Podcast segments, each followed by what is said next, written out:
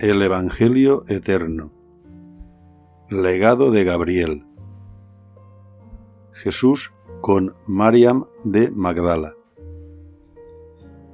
Llegóse Jesús a la ciudad de Magdala, situada en la parte occidental del mar de Tiberíades. Él iba a lo suyo porque tenía conocimiento de que en dicha ciudad habitaba una mujer que, habiendo amado mucho, no conocía el amor.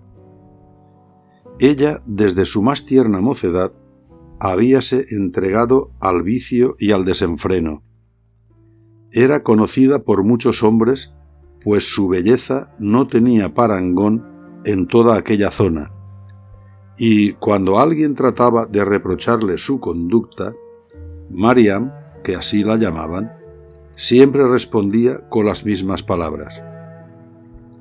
¿No es justo que habiendo recibido el don de la belleza, ésta sea compartida y disfrutada por quienes yo quiera? Pues bien, ¿qué te importa a ti mi conciencia?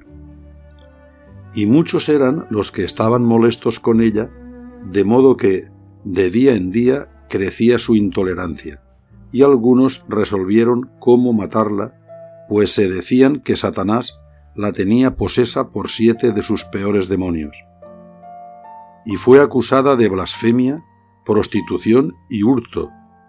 También la acusaban de otros muchos pecados. Y era que estaban a punto de darle muerte a Mariam un grupo de siete hombres celosos de ella, pues jamás consiguieron gozarla. Era ya la noche, y sorprendiéndola la violaron los siete, pero no consumaron el propósito de darle muerte, pues pensaron que ella sufriría más con esta humillación, ya que antes nadie coartó su libertad. Y dejándola le repetían, ¿No es justo, vil ramera, que tu belleza sea compartida y disfrutada? ¿Qué nos importa a nosotros tu conciencia? Y se burlaban de ella, pues habían satisfecho su venganza.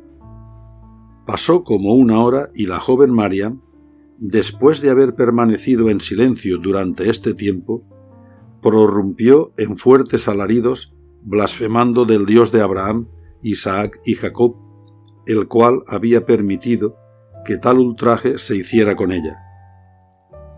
Iba Mariam llorando de desesperación e impotencia cuando le salió al paso el Hijo del Hombre.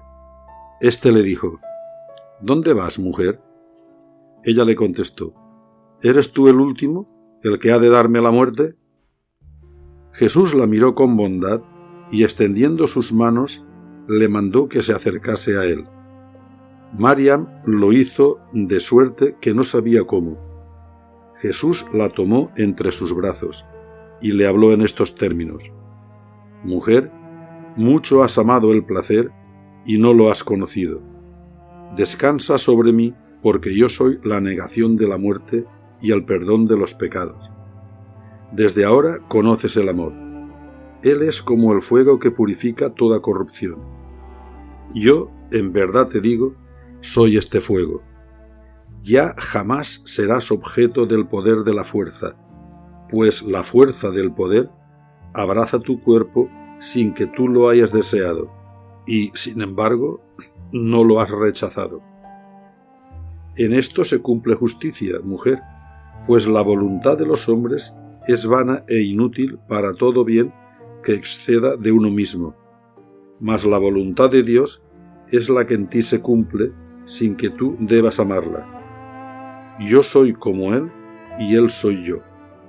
Ahora ven y sígueme, pues lejos de darte la muerte, tú verás cómo ésta es vencida.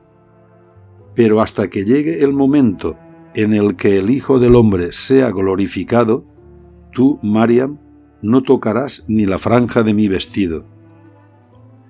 Mariam se llenó de espíritu y conoció el amor, y era que ella había sido abrazada por la verdad, y se decía a sí misma, Este hombre parece no necesitar nada, y sin embargo me hace sentir solo necesidad de él.